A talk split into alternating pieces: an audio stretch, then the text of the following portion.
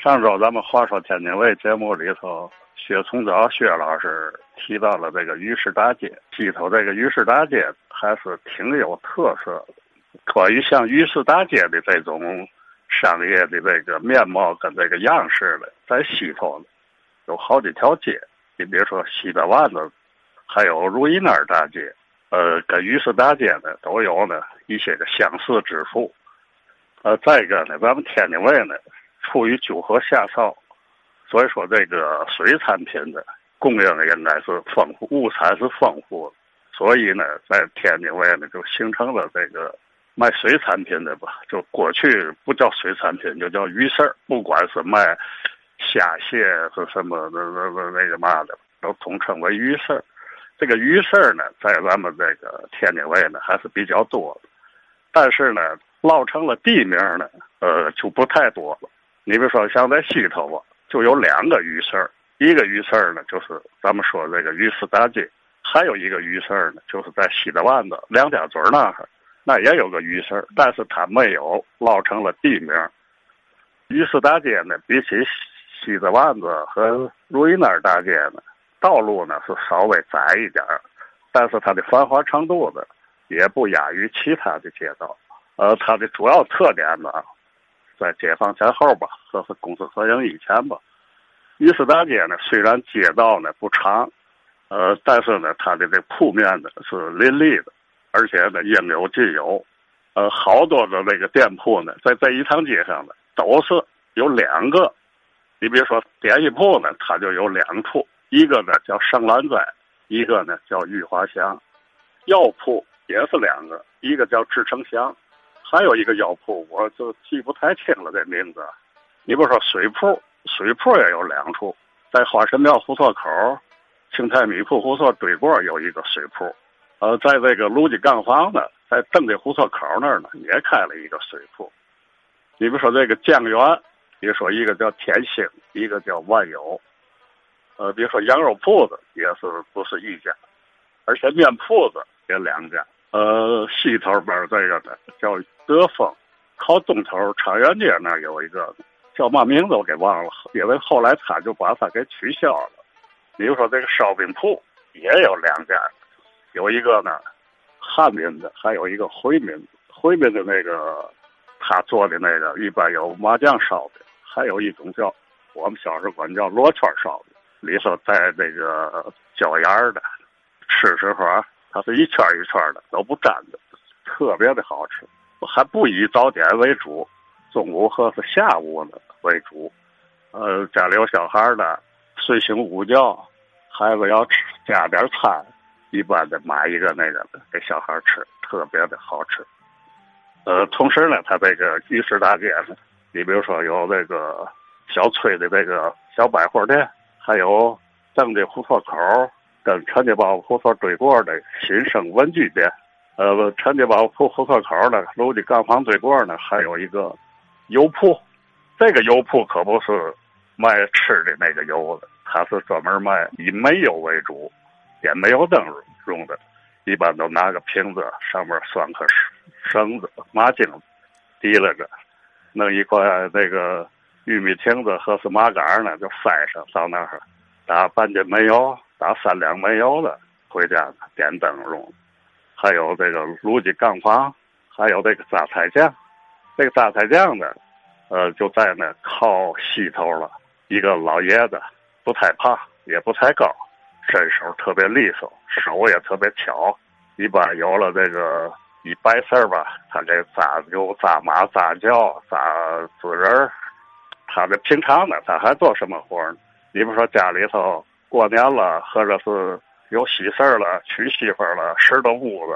刷刷浆，糊糊顶棚，他还得干这手活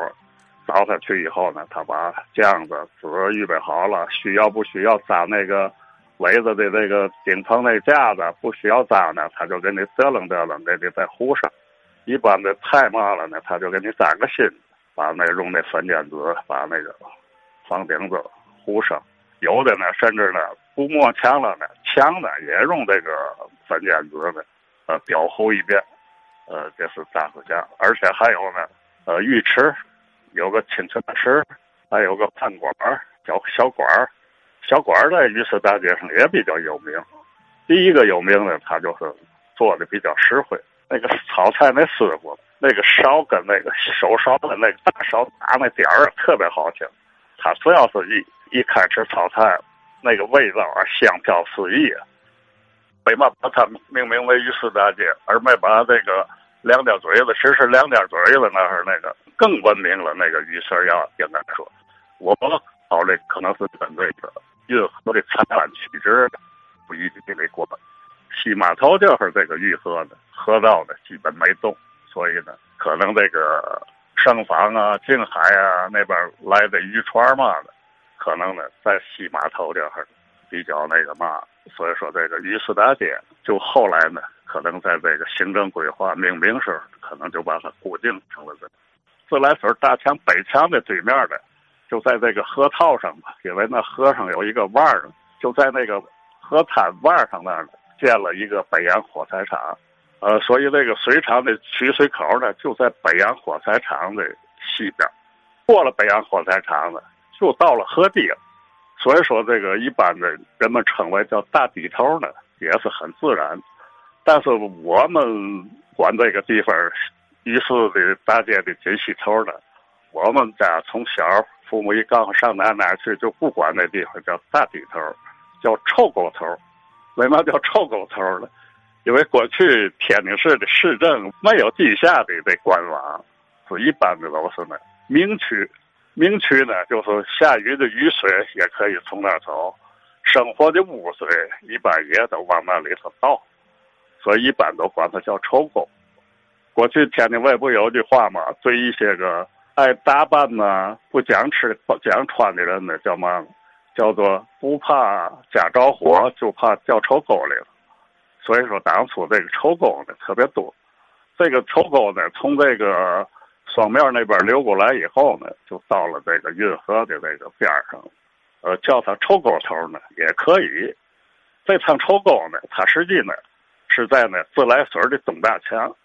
这是解放以后命名啊，挂的那个路牌写的自来水东大墙，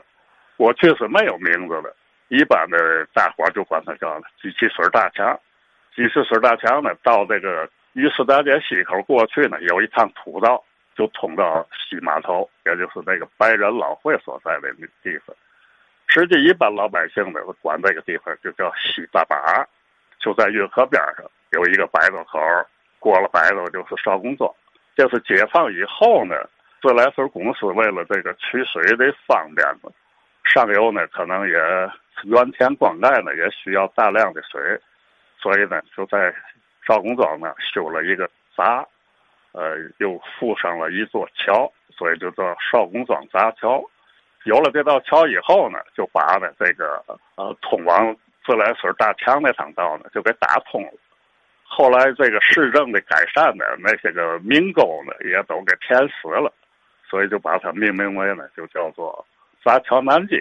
呃，闸桥北街呢还在以后命名的。原来过了桥以后呢，它叫少公庄后大道。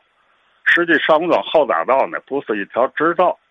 还有这个薛老提到这个鱼市大街的叫东头，为嘛叫桥头呢？这个呢，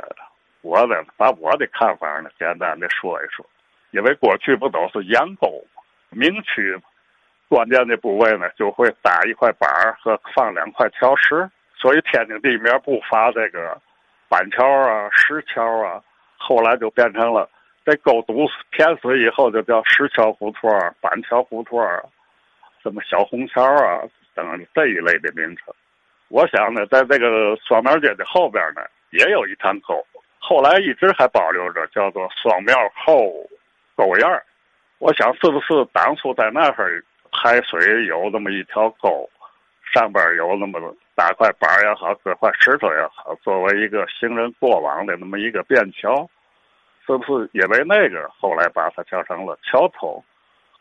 还有关于这个菜庄子，这个菜庄子呢，过去卖菜的大部分都跟行业像单挑，别管蹲点嘛，都串街串巷的、串胡同的这个卖菜。